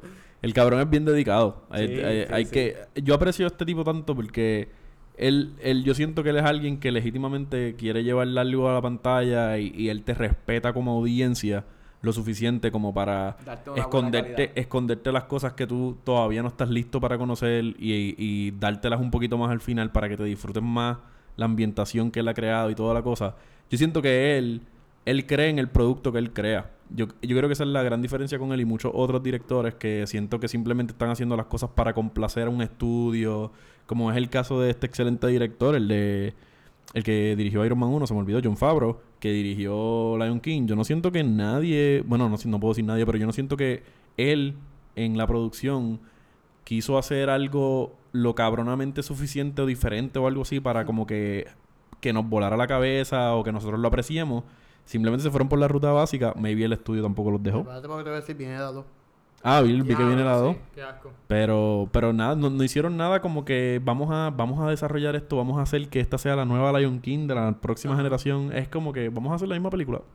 Pero con la tecnología, con las herramientas que la tenemos hoy día. Y es como que, ¿cuál es el punto? No hay, no hay ninguna razón para que tengas que hacer eso. No hay nada. By the way, el sinnúmero de gente que se está quejando por las actrices. Es como que. Las que actrices. eh, de las películas de Disney. Eso es Ah, otro de- tema. Ah, de. Ah, Pero hay lo- mucha lo- queja sí, sobre Pero- las actrices que no son del mismo, la misma Yo pensé que era de Christopher Nolan y yo, what? ¿what? Yo escuché que Christopher Nolan no era muy bueno dirigiendo mujeres. Y daban de ejemplo a la de Hassel Gunn. Y que en esta película fue la primera vez que... Pues, que Brian lograron Hathaway. ¿Qué? Jan Hathaway. Dirigiendo Ah. mujeres. En tu Dirigiendo boca. en tu cara. Realmente difiero, Difiero, porque el personaje de... Sí, no, yo creo que él nunca ha tenido a una mujer bien desarrollada en una película. Porque ella, a mí, esa- ese personaje es bien secundario. ¿Y la hija? ¿La hija de quién? De, de, de Matthew McConaughey. Eh. Mor- Murphy, Murphy tampoco está desarrollada. Lo que está bien cabrón de Murphy es Eh, el, el distanciamiento con Cooper y que cuando lo ves te duele. Porque tú sabes lo importante que es ella para Cooper. Ese es el perfecto ejemplo, diría yo, porque ahí tú ves cuán desarrollado está él versus ella. Al punto de que ella envejece y a nosotros no nos importa realmente. ¿A ti te, No. te importa? a- ti te importa lo que piense él. Hacho, no. Claro, cabrón. Si no, nosotros no estuvimos en ningún momento con Murph. Loco, eh, eh, a mí, a mí cuando ella le, le reclama lo del cumpleaños que los dos tienen la misma edad, a mí yo lloro por ella. Cabrón. No, tú lloras por él. Tú lloras por él porque él le ha quedado mal. Mientras... Él- porque él es un buen... Tú sabes que él es un buen padre, pero re- las circunstancias no se lo permiten. Me jode como Es verdad. Y Eli este, dicen, no, tú estás No, llorando tú por estás esto, llorando por papo. esto. Yo, yo, ya, yo, te- yo tengo que te- llorar por eso, no hay. No, pero-. Si tú lloras por lo otro, estás mal. Estás llorando erróneamente. No voy a decir, no voy a decir que él no sabe dirigir mujer, pues no, no me consta, pero para mí, él, él sí, en su track record no hay, no hay personajes, no hay, no hay mujeres eh, que sobresalgan en una película tanto como sobresalen los hombres. Yo creo que él, él siempre ha escrito eh, estas historias como que no- realmente no importa. Esta película podía ser una mujer y no iba a hacer ninguna diferencia. Pero de la misma manera eso no significa que él sea nada malo. So, No, no, Sí. no, no, No, estamos criticando nada de eso, pero... En esta película yo creo que no hay romance. Eh, Él, él como sí, que, ya- él hace un o hint de que él está como, él, no, pero él el está protagonista como, no tiene un romance... no, Pero eso a mí me gusta. qué a mí bueno, me gusta, Eso me a mí me encantó. gusta. A mí me, a mí me molesta que las películas siempre se basen en eso. Driven, sí, que sean driven en eso. No, a él, él claramente le importa ella y le importa el... Que esté el- bien. Que, el- que la Pero- sociedad, que, la, que el mundo no se acabe y que ella esté bien y que ella logre estar con su hijo. Yo creo que esto es algo bien importante, que no debe importar a todo el mundo, que el mundo nos acabe. Que- Me encanta. No es la última línea de la película. Bueno, es la última línea de la película por un personaje de la película que no sea el narrador. Porque la película acaba con la narración de Neo diciendo como que esta es la bomba más importante, la que no explota. Que, by the way, me recuerda mucho un, un episodio de Futurama. El episodio donde Bender se convierte en, en un dios. Que él está en el espacio Ajá, y, y crea sí. una civilización en su tanquecito Sí, afuera. sí. Y él se encuentra con el dios real. Y él empieza a hablar con Dios y es como que... Ah, ¿Es, ¿cuál- en, ¿Es en la barriga o es en el culo? En los dos. en los dos. Después Ok. se empiezan a tirotear y se, a, a bombardear y se matan entre sí. Entonces él cuando habla con Dios, él, él cuando habla con Dios, él, él aprende muchas cosas y él le dice como que, ah, yo realmente la idea es que tú no hagas nada. No hagas nada, de que la gente haga lo que ellos quieren hacer. Eso es lo que Dios le dice a Bender. Y lo envía a la tierra. Y, y cuando él llega a la tierra, se encuentra con Fry y Fry le dice como que, ay, sí, hay unos monjes ahí, pero ellos creen en Dios mucho, o Dios los va a liberar. Y él, no, no confíen en Dios, Dios no va a hacer nada, tenemos que hacerlo nosotros. Y van a donde Dios de nuevo y Dios dice, esta es la idea, hacer las cosas tan bien que ni siquiera parezca, parezca que está ahí. Y eso me vuela la cabeza siempre y esa es la, la dinámica de esta película. Es como que esta agencia es súper, súper, súper secreta al punto de que nadie puede saber lo que pasó. No, y- Ellos hicieron un tan buen trabajo que nadie sabe que la agencia existe, de que el mundo estuvo a punto de acabarse. Exacto. Nada. Neil lo dice, sí. Eh, así acaba la película, que dice como que Nadie la, sabe la- nada de la esto. bomba más importante es la que no explota. Ajá. Y, y pero la última, el último diálogo de la película es él, cuando Priya le dice como que tú tienes que hacerte cargo de tu, de tu, de tu eh, cabo suelto. Y, y él le dispara. Mission accomplished. Él lo dice tan... Él es tan casual, cabrón. Sí. Él es... Él es excelente, en verdad. Hacer actor. ¿Han visto Black... Sí. ¿Han visto Black Clansman? No. Me encanta. Este. Épica. Mano, pero eh, a él me encantó, pero vuelvo y digo, Robert me mató. Hacho, Robert me encantó en este en este en esta película. Eh, estoy loco, cabrón. Yo creo que va a ser el mejor el mejor Batman que hemos visto hasta ahora. Estoy seguro. estoy pero también seguro está. Reeves. Y lo digo ahora, lo digo ahora antes de que antes de que se pegue y todo el mundo se monte en la guagua.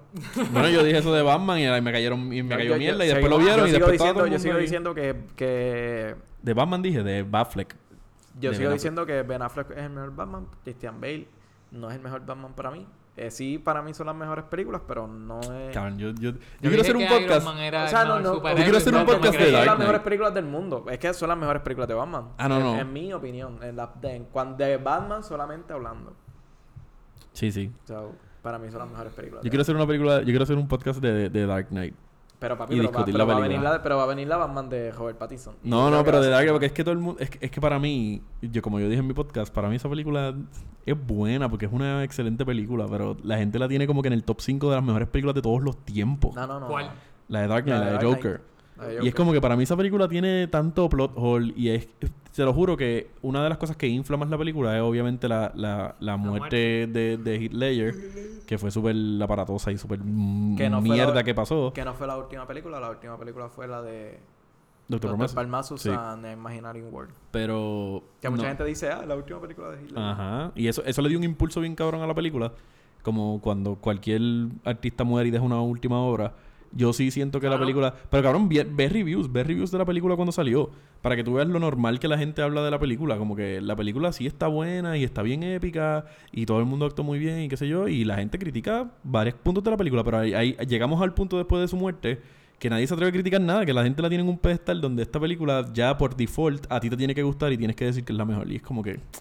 Es que también a eso le agrega el elemento que, que a todos los Jokers le dicen, como que quien está actuando con él le dice, no, yo nunca actué con fulano, siempre actu- siempre estaba trabajando con el Joker directamente.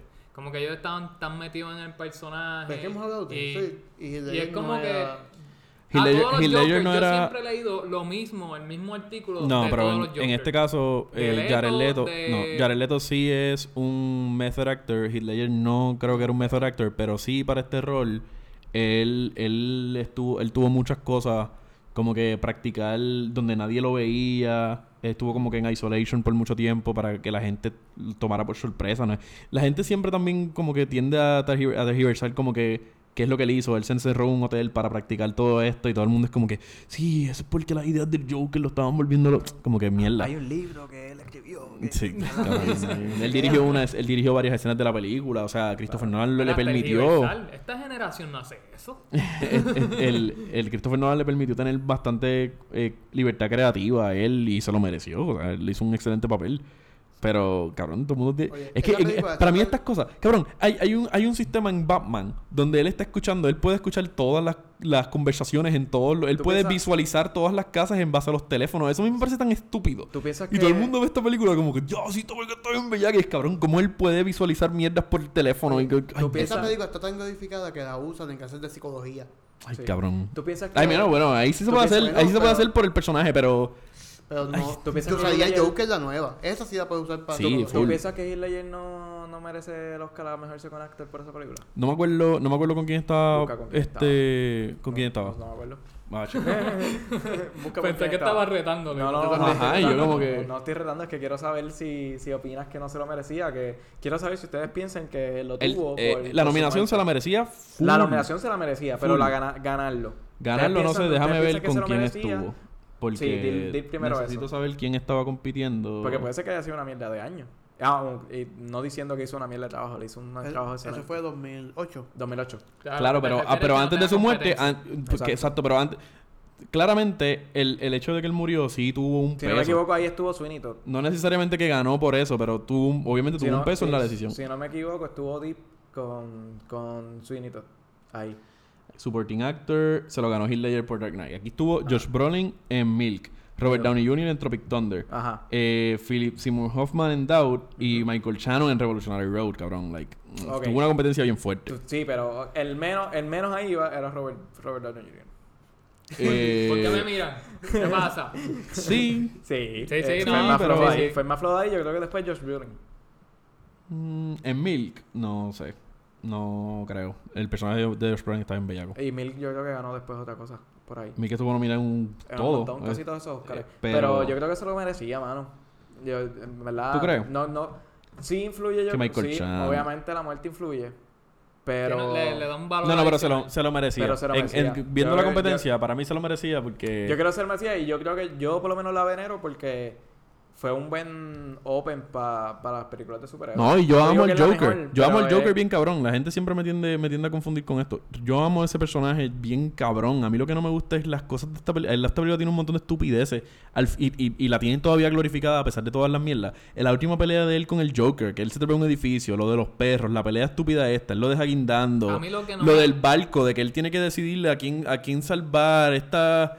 Todo esto es como que tan overly complicated también. A mí me parece todo tan estúpido. No, la- Que Bueno, es cuando como estuvo- que... Cuando estuvo que hizo eso fue cuando, cuando, si tiene, cuando decide sin salvar a Harvey Dent o a la muchacha. Claro. Esa sí estuvo Pero cabrona. entonces... Pero el- te lo repite con Ellos el siguen repitiendo estos Sí, plays. pero a, y... mí, a mí lo que no me hace sentido en esa película es cuando ella, el Joker tiene a. ¿Se me olvidó el nombre? A Rachel. A Rachel. Y la suelta. Batman la coge en el aire y se estrellan contra un taxi abajo. El Joker desaparece en esa escena. O Sí, bueno, pues se van. ¿Qué? que. Sea, Ellos no tienen seguridad en ese momento. Imagino No, pues y, sí. y- y- y ninguno de los riquitillos viejos que estaban iba a hacer algo por pararlo. para mí ahí hay un error de continuidad. Porque Hay yo- un montón de errores de montón, continuidad. Como cuando Harvey, de- como cuando Batman decide al final, que esto es lo más que odio de la película, al final Batman le entra esta pendeja que dice, me voy a ir y voy a echarme yo la culpa de todos los crímenes Y así para, para endiosar la, la cara de Harvey Dent y que todo, y que, y que como que esto siga reigning, como que todo el mundo respete la ley porque Harvey Dent siempre fue bueno. Exacto. Cabrón, hay como cuatro personas que saben que Harvey Dent es un mamabicho y que fue malo y, y están vivos y ellos pueden ellos pueden attest to this. Como que tiene- tienes cabos sueltos. ¿Qué los vas a hacer, Batman? ¿Los vas a matar? Está la tipa esta. Hay un montón de gente que lo sabe. El nene. Y es, es como que, ¿por qué? Ay, Dios, exacto. lo ne- ay, Es que es estúpido, cabrón. Entonces, siento que simplemente era... Yo entiendo lo que él quería hacer en- temáticamente, pero eh, siento que fue bien estúpido la manera en que lo hizo. Y peor aún cuando en la película que le sigue, él ni siquiera utilizó eso a su máximo potencial porque al final de todo no importó, Pero cabrón. aún así, con todos esos detalles, eh, para el tiempo que era, era de las mejores películas de superhéroes en el cine. Sigue siendo una de las mejores películas de superhéroes. Para mí yo creo que está top 5 en películas de superhéroes. Pero no está top 5 en las mejores películas de todos los tiempos, cabrón. Like, Ah, de eso es estúpido. Sí, sí. Sí, no, no. Definitivamente. Digo para mí. O sea, es que lo quiero definitivamente, definitivamente marcó una era en las películas de superhéroes. By the way- Es como que está las películas, por ejemplo, las películas antes de esta trilogía de superhéroes eran películas de superhéroes bien sencillas, bien para los- bien para la familia, bien bien bien light.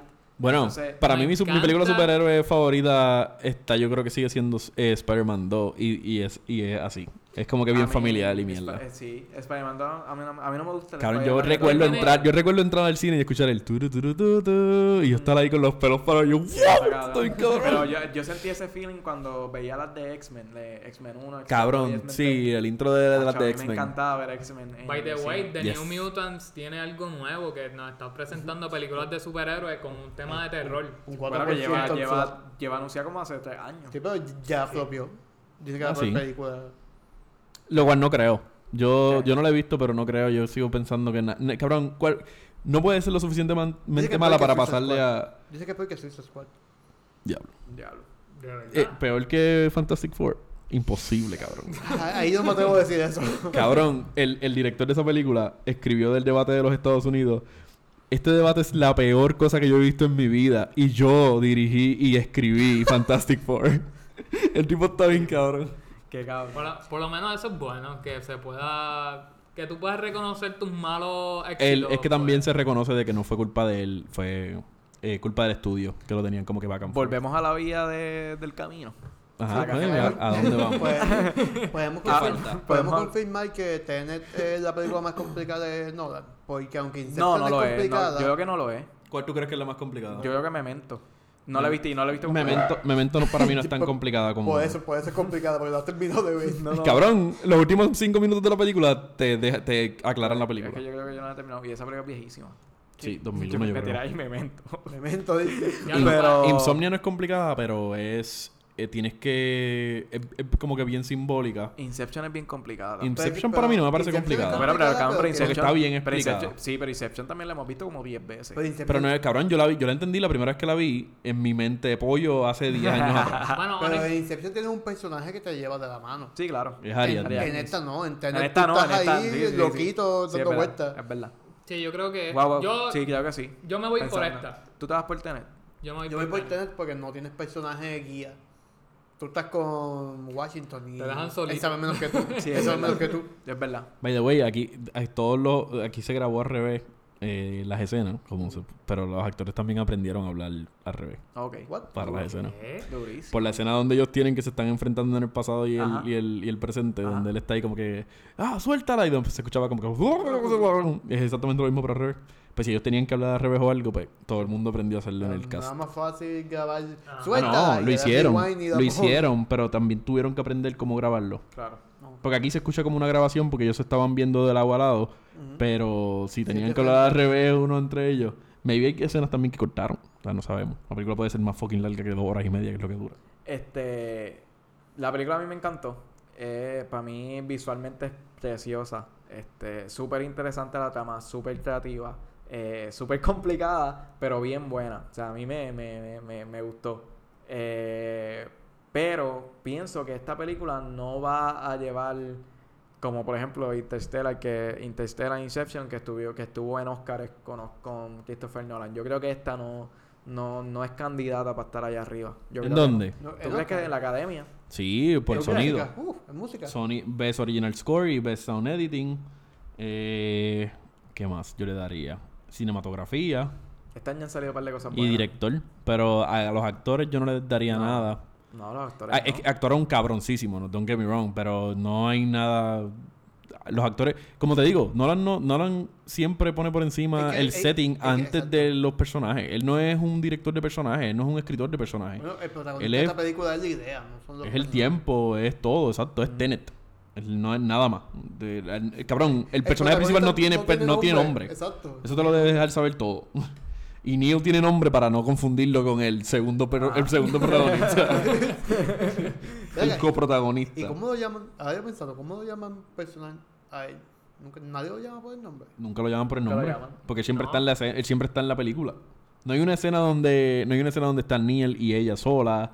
eh, Hablando de él. cuando, él, cuando él dice, él dice en una escena.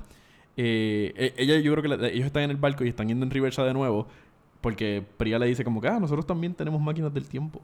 Y, y ellos están en el barco hablando y él le dice como que, ah, pues vamos a hacerlo. Y él se para y como que se está yendo y ni se ve ni él cogiendo una silla y sentándose. Y dice, pues mira, las leyes de la física. Lo cual es bien gracioso porque él tiene un Masters en física y ahí la escena literalmente corta y ellos brincan para atrás de nuevo. Yo creo que esa es la única escena que yo puedo pensar donde él estaba y estaba Sí. y, esta- y- y estaba otra persona. O, o sea, hay escenas también donde están brincan, donde está él y ya está ella sola con el tipo en el carro, por ejemplo, en el restaurante, que brincan donde está ella sola con el driver. Pero también es una escena que está brincando de la bola. Que vaya, yo creo que esa es la escena más cabrona de toda la película. Y solamente se- Esa escena de pelea está bien hija de y puta. solamente se refieren a él como su amigo. John David Como Washington es. Dios mío, Mano, qué cabrón. Esa escena está bien Con el brutal. guayo. Guaya la Con el cabeza. guayo. la cara. Oh. Cabrón. Diablo, sí.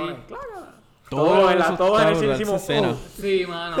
Pero tú sabes que yo digo que fue mala promoción de James Bond tirar el, el anuncio antes de que comenzara esta película. Porque decía como que, diablo, vi el anuncio, el avance de James Bond y como fue como que, ok, pero entonces ver estas primeras escenas Nah, de Tenet fue como que, diablo, James Bond, escóndete. No, la película, la película está súper bien grabada. Súper cabrona. Tú fuiste, Eddie, tú fuiste que dijiste en el podcast que Nolan quiere dirigir a James Bond, ¿verdad? Yo, no.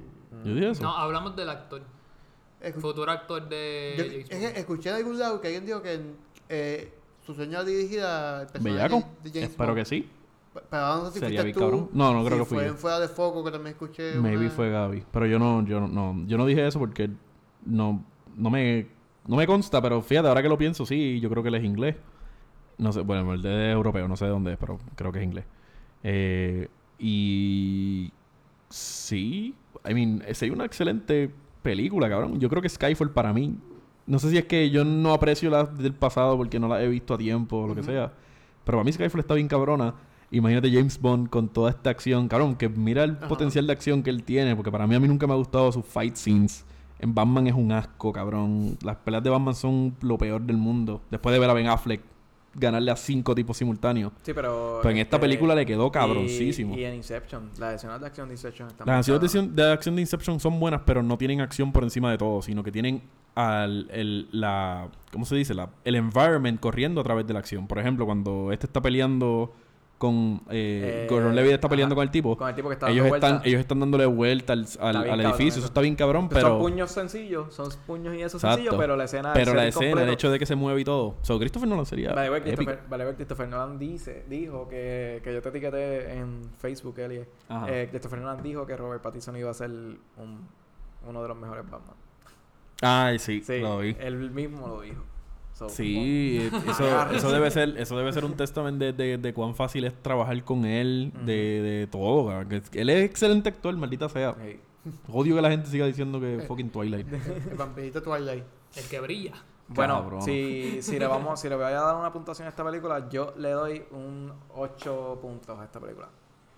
¿8 punto qué? ¿Cero? 8, No, e- eso toca a Adil. 8, Un 8. 8.75. Sí, Adi, el 8.21. No, Cabrón, tiene una tabla de Excel. Yo me voy, yo me voy con un 9. Me gustó mucho y está complicado. Y el hecho de que la tenga que repetir, me gusta. Me gusta eso de repetir esta película y entender un poquito más. A pesar de que tengo ya una, por lo que hemos hablado y eso, este, tengo como que voy más preparado para, para esta película. Ya de por sí tú te preparas para ver una película de Christopher Nolan, pero no la esperaba así tan, tan a lo loco. Yo estoy. Eh, las otras películas de, de Nolan, como Inception e Interstellar, yo les doy 10. A esta no le doy 10 porque esas otras dos películas tienen algo que está de falta. Y Inception, aunque dentro de toda la fantasía, hay un punto que tú dices como que, coño, esto puede llegar a pasar. Incluso con Interstellar, tú puedes pensar que sí es real esos viajes y que llegues a otro planeta donde el tiempo corre diferente.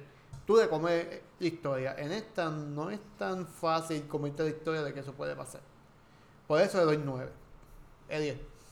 Yo en mi podcast dije que le iba a dar el 8.5, 9 y que le iba a dejar pending hasta que la viera por segunda vez. Después de verla por segunda vez, yo creo que yo creo que sí le doy el 9. Porque para mí, a pesar de que es bien hablada y toda la cosa, la película es lo suficientemente interesante para tú no dormirte en el proceso de explicaciones. Porque fucking John David Washington es excelente y todas sus líneas para mí son lo, lo suficientemente casual para que se sienta como que estás viendo a un pana explicándote la película. Eh, Eso yo creo que yo le doy 9. Porque es que, cabrón, no hay ninguna película como esta. O sea, eh, siem- yo, siem- yo no puedo decir, no puedo sentarme aquí y decir que sí, la película se supone que fuera más sencilla. Cuando todas las películas que hay este año son una fucking mierda. Y no estoy diciendo que es buena porque las demás son mierda. La película es buena porque es buena. Eh, sí, mis críticas son que fue overly complicated, pero a mí me gustan esas mierdas. A mí me gusta que sea excesivamente complicado. Lo que a mí me da miedo es que la película no sea lo suficientemente accesible. Como que Inception para mí fue lo suficientemente fácil para que gente que no ve películas usualmente o gente que no le gustan estas películas complicadas la vean y les guste. Esta película yo no creo. Yo creo que esta película va a tener mucha gente que la ama, va a tener un, un, un following bien cabrón y va, ahí va, va a haber gente que dice, esta mierda de película, esto es una basura. Y eso a mí no me encanta porque, cabrón, ay, ay, esta película es lo suficientemente buena para que todo el mundo se lo disfrute y, y yo siento que a él no le importó eso, como que quien, a quien no le guste, pues que la, que la quite. El problema de esta película es que tú no sabes cómo recomendarla. Tú no sabes cómo No, comenzar una no, conversación. yo no Yo- quiero- yo- Ve a Tenet porque... A mí, a mí me preguntaron, a mí me Bueno. preguntaron como que viste Tenet, este, ¿de qué, de qué trata? Y yo como que, yo, yo sé decirte porque aquí nosotros lo hablamos normal, pero yo, pero porque cuando intenté explicar de qué trataba, me dijeron, pero tú no entendiste nada. Y yo le dije, no es que no entendí, es que, es que no Es te que- puedo decir nada es que a mí me sin, pasó- sin spoilearte cosas. Es que a mí me pasó en el trabajo, me dijo, ¿fuiste al cine que viste? Y yo, Tenet. ¿Y te gustó? ¿Te gustó? Yo, me gusta. ¿De qué trata? Y yo, ok. Que está complicado. Es que, ¿cómo te. ¿cómo te explico que hay un tipo que quiere destruir el mundo con una bomba nuclear, pero tenemos al hijo de Sir Washington que, que, quiere salvar el mundo viajando en el tiempo, pero no está viajando en el tiempo, está caminando hacia atrás. ¿Cómo tú explicas eso a alguien en un par de segundos? Y yo creo que Difícil. sí, y también esa magia de, de ese time travel, eh, de estar al revés, también es, si lo espoleas como que le quita el fun de disfrutarte la película. Exacto. Sí, sí. Yo que por eso. Pero es una muy buena película y sé que la voy a ver de nuevo. No, sé, no creo que en el cine, pero sí creo que... o sea, No, no, no. no voy a arriesgar mi vida. Voy a seguir arriesgando mi vida. Digo, la, la, la, la, voy a arriesgar para algo que valga la pena de nuevo. Exacto, algo nuevo. Y que nada, creo que esto bueno, es todo. ya eso es todo, mi gente. Bueno, saben que a mí me pueden buscar por las redes sociales como Coco este, underscore RJ en Instagram, eh, como Coco Clothing Brand en Facebook. Pueden meterse este, a mi canal de YouTube como Coco Clothing Brand y ver los programas de la barra y entre cerveza. Este, y nada, mi gente. Nos vemos en el próximo episodio de Volando Encanto. Hablamos. Bueno, conmigo tenemos pendiente el sorteo. La semana que viene esperamos decirle cómo va a ser. Estamos trabajando en eso. Este, mis, mis redes sociales personales, es Fen Rivera Autor en Facebook e Instagram. En Instagram y Facebook ya habilité mi tienda. So que puedes entrar a Instagram, comprar el libro y lo compras por fenrivera.com, que es mi website original. Si prefieres leer cosas en digital, por Kindle, puedes buscarlo por Amazon y están desde 2.99 si no me equivoco. Así que nada, cualquier cosita me dejan saber. Bueno, mi gente, a mí me pueden buscar como eh, Cosplay Industries en Facebook e Instagram. Eh, acuérdate que si estás buscando cómo exponer esa arte tridimensional, me escribes con tu idea para entonces poder trabajarla eh, como este, la quieres apreciar, ya sea en tu sala, en tu trabajo. Eh, estoy dispuesta a trabajarla, igual que usando cualquier tipo de técnica. Este, nada, eh, me despido. Nos vemos en el próximo episodio. No, pero ya me pueden buscar como peliculero.podcast. Pueden buscar mi podcast como peliculero en eh, Apple Podcast, en Spotify, donde sea que escuche eh, podcast. Yo les recomiendo Pocket Cast, así que eh, viene para Android y para eh, iPhone. Y nada, Corillo, los dejo volando en Cantus.